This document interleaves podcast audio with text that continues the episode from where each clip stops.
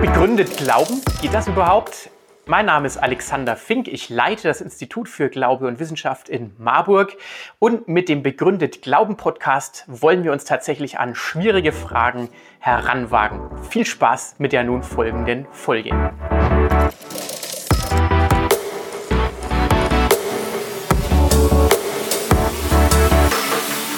Herzlichen Dank für die freundliche Begrüßung.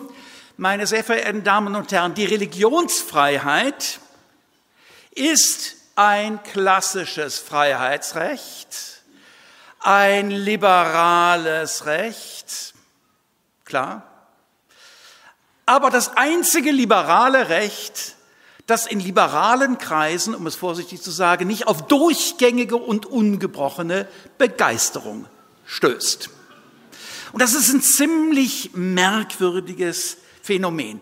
Um jetzt nicht zu übertreiben, sei sofort klargestellt, viele Menschen, die sie als Liberale sehen, treten selbstverständlich für die Religionsfreiheit ein. Also da gibt's viel praktisches Engagement, breite Akzeptanz, aber dennoch oft auch Vorbehalte, Unsicherheit, ein gewisses Unbehagen, auch innerhalb der Human Rights Community, der ich mich ja sehr eng verbunden sehe, auch innerhalb der Human Rights Community immer wieder Unsicherheit.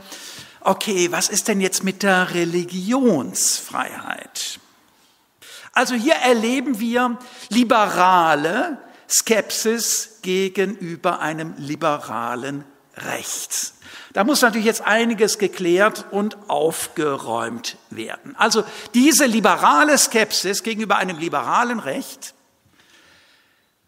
die entsteht nur im Blick auf Religionsfreiheit, nicht auf Meinungsfreiheit, Versammlungsfreiheit, Vereinigungsfreiheit, Privatsphäre, andere Freiheitsrechte. Bei der Religionsfreiheit, ja, da legen sich manche Stirnen in Falten ja, und da zucken manche so ein bisschen zusammen.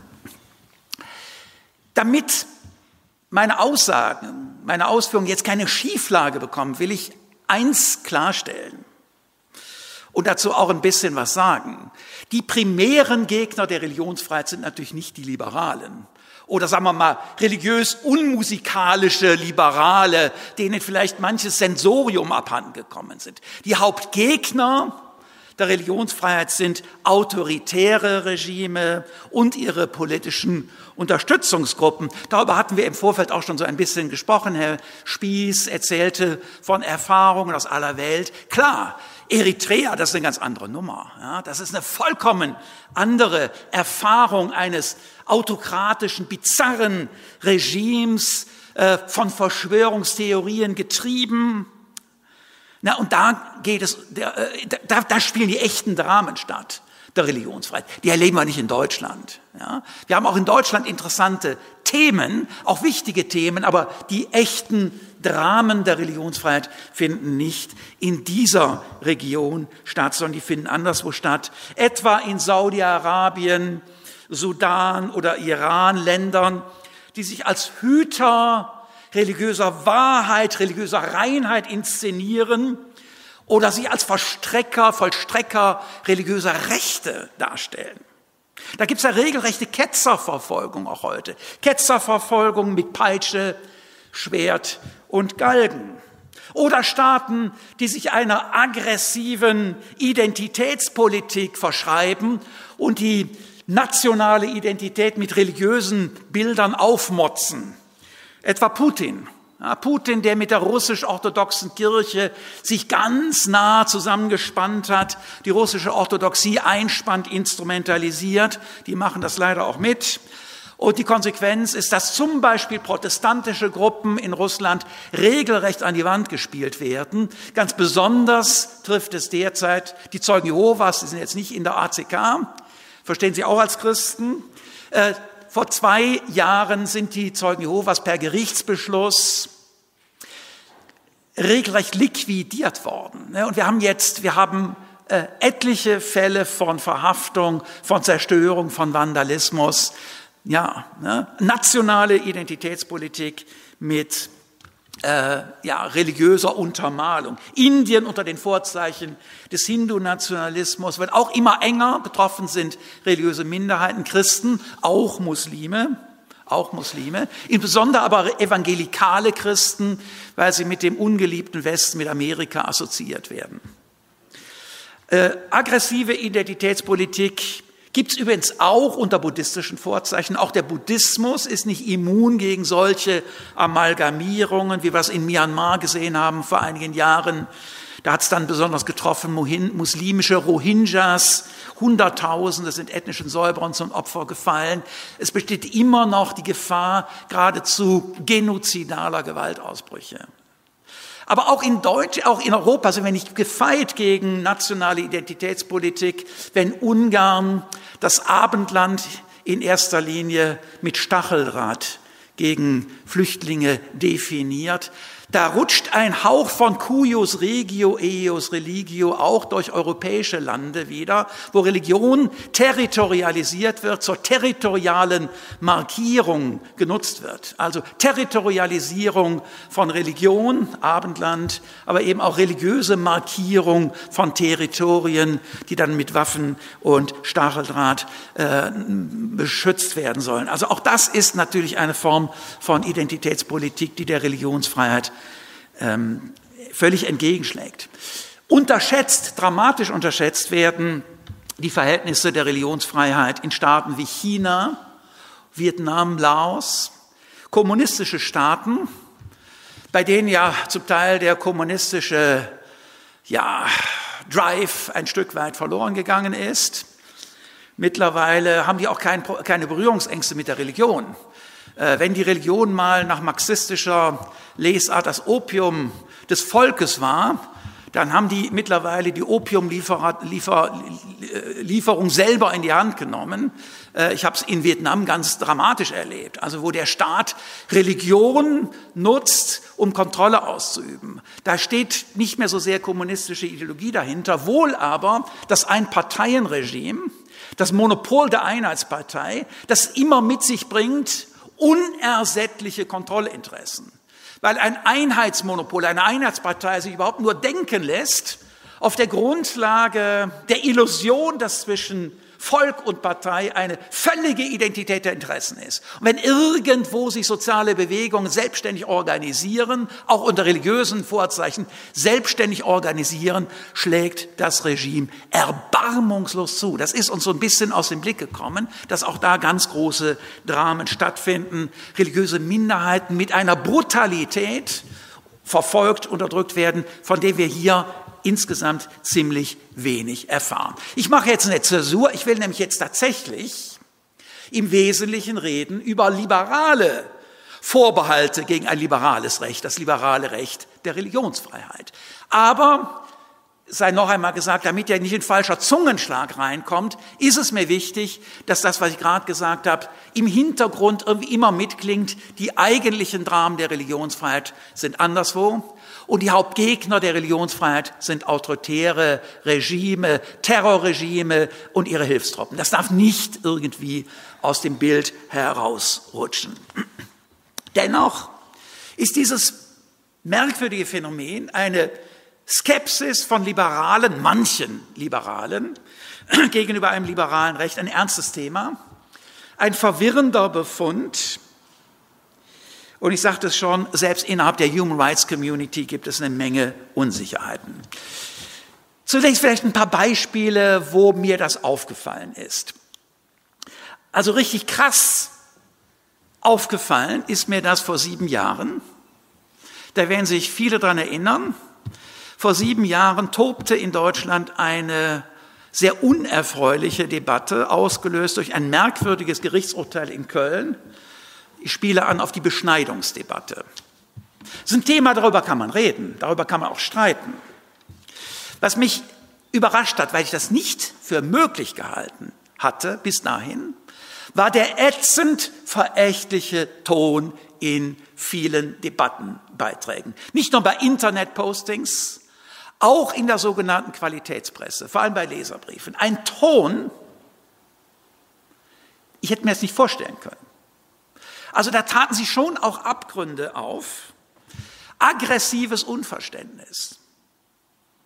Ich selber habe mich kritisch zu diesem Kölner Urteil geäußert und fand mich wieder in einem Shitstorm wie nie zuvor. Täglich Dutzende von ekelhaften E-Mails, zum Teil bedrohenden Tons. Also mit bedrohlichen Aussagen. Wir sammeln Gelder, damit wir dir auch mal was abschneiden können, so ungefähr. Also äh, täglich, über Monate hinweg. Dabei bin ich ja nicht ein direkt Betroffener, ich habe mich nur geäußert. Direkt Betroffene Juden, Muslime mögen das noch ganz anders empfunden haben. Natürlich, also über Juden und Muslime hinaus ging es immer auch um Religion an und für sich. Da wurden letzten Endes in vielen Beiträgen die Dinge ineinander verquirlt. Äh, also im Grunde das Thema Religion auf diese Weise ganz anders angegangen. Ich habe etliche Interviews gemacht, im Wissen, dass der Shitstorm dann wieder neu losgehen würde. Und was ich Ihnen jetzt sage, ist kein Witz. In vielen dieser Interviews kam folgende Frage auf. Was soll denn Vorrang haben, die Menschenrechte oder die Religionsfreiheit? Kein Witz. Kein Witz. Also man muss jetzt auf, auf der Zunge zergehen lassen. Was hat hier Vorrang? Die Menschenrechte oder die Religionsfreiheit? Diejenigen, die solche Fragen stellten, sind jetzt nicht uninformiert. Also das Problem ist nicht Unkenntnis, fehlendes Wissen darüber, dass die Religionsfreiheit in unserer Verfassung steht, Artikel 4, haben wir schon gehört, in der Europäischen Menschenrechtskonvention, ich werde jetzt nicht die Hausnummern alle nennen, in diversen UN-Dokumenten der Allgemeinen Erklärung der UNO, Internationaler Pakt über bürgerliche und politische Rechte, ist nicht ein fehlendes Wissen darüber, dass die Religionsfreiheit Bestandteil dieser verfassungsrechtlich, völkerrechtlich verbindlichen Dokumente ist, sondern es ist fehlendes Verständnis dafür. Fehlendes Verständnis. Das mag ja in der Sicht mancher historisch irgendwie so gelaufen sein, aber die große Frage, ist das denn noch eigentlich zeitgemäß? Ist das denn noch eigentlich legitim? Religionsfreiheit und Menschenrechte. Wenn man das auf Englisch ausdrückt, klingt das noch interessanter. Also Religion, äh, Menschenrechte, Human Rights, Religionsfreiheit, naja, manchmal wird es übersetzt mit Religious Freedom, manchmal auch mit Religious Rights, mag ich nicht. Dann haben wir plötzlich Human Rights und Religious Rights. Und jetzt schon semantisch legt sich damit nahe, Human Rights gleich Humanism, Religious Rights or Religious Freedom gleich Religion, Humanism, Religion. Da muss man jetzt wissen, dass im Englischen Humanism anders klingt als im Deutschen Humanismus. Ich weiß nicht, an wen Sie denken, wenn Sie das Wort Humanismus hören. Mir fällt dann immer Erasmus von Rotterdam ein, vielleicht auch Wilhelm von Humboldt oder Thomas Morus. Er hat es ja sogar in den katholischen Heiligenkalender geschafft. Ne? Im Englischen käme da kein Mensch drauf. Also wenn man im Englischen von Humanism redet, die erste Person, die auffällt, und die war dann auch war der große intellektuelle Pate dann auch von der International Humanist Congress in Oxford, Richard Dawkins. Richard Dawkins, Autor von The Selfish Gene, God's Delusion in Deutsch Gotteswahn. Also sozusagen evolutionsbiologisch grundierter Atheismus. Also Humanism klingt im Englischen ziemlich nach Atheismus. Also nicht ganz eindeutig, aber deutlicher als im Deutschen als der deutsche Begriff Humanismus. So, und jetzt haben wir also Human Rights, somehow associated with humanism, religious freedom, religion. Und da gehen die Dinge dann zum Teil noch weiter auseinander.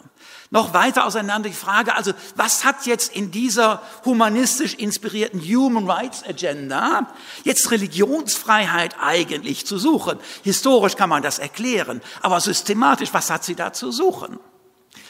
Und das ist eine Frage, bei der erstaunlich viele Leute unsicher oder ratlos sind. Erstaunlich viele Leute. Auch Freunde von mir. Ich rede jetzt also nicht über Gegner, nur also auch in meinem eigenen Umfeld erlebe ich diese Ratlosigkeit. Und die Assoziation, ja, dann, also wenn Human Rights Humanism ist, Humanismus Aufklärung, dann kommt über die Religionsfreiheit irgendwie das Gegen, Teil wieder rein. Das ist dann die Hintertür für Gegenaufklärung, Absage an kritisches Denken, Frömmelei, the religious mafia back in the public sphere. Und das wollen wir nun gar nicht, ne? Religious mafia. Ja? Das wollen wir nun gar nicht. Also diese Assoziationen. Und sie sind erstaunlich stark. Also ich bin immer wieder selber darüber verwundert. Äh, nun sind all die Assoziationen falsch, aber zunächst mal muss man zur Kenntnis nehmen, sie sind stark, auch wenn sie falsch sind. Ne? Also, also sie, sie markieren sozusagen Wahrnehmungen äh, und äh, bestimmte Denkmuster. Noch eine Beobachtung, kennen Sie wahrscheinlich auch. Also ich sag's mal auf Englisch. Englisch klingt ja sowieso immer irgendwie schicker. Ne? Also ich habe in etlichen Debatten erlebt. Okay, oh, what we need first of all is freedom from religion. Die Freiheit von der Religion.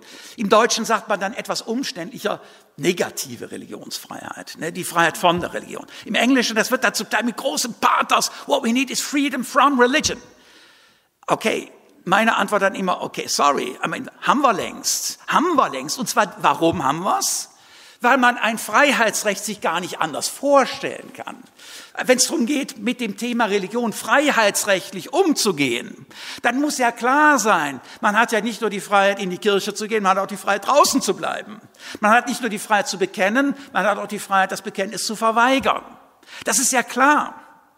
Ja? Also Freedom from Religion ist immer schon Bestandteil von Religionsfreiheit, Freedom of Religion.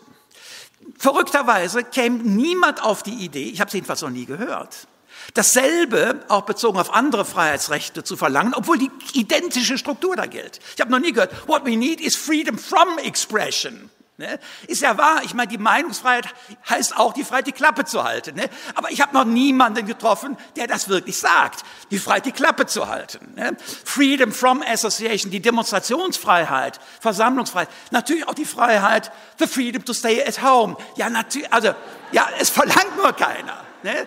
Also, das scheint uns irgendwie klar zu sein, dass der freiheitsrechtliche Anspruch dieses immer mit transportiert. Er transportiert immer mit, der Freiheitsgebrauch kann in unterschiedliche Richtungen gehen. Ja?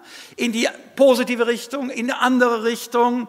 Das ist ja selbstverständlich. Also die Freiheit zur Eheschließung verlangt nicht, dass wir jetzt auch klarstellen, es gibt auch die Freiheit, Single zu sein. Ne? Also, dass wir die Freiheitsrechte dann immer ergänzen müssen um die Gegenstücke.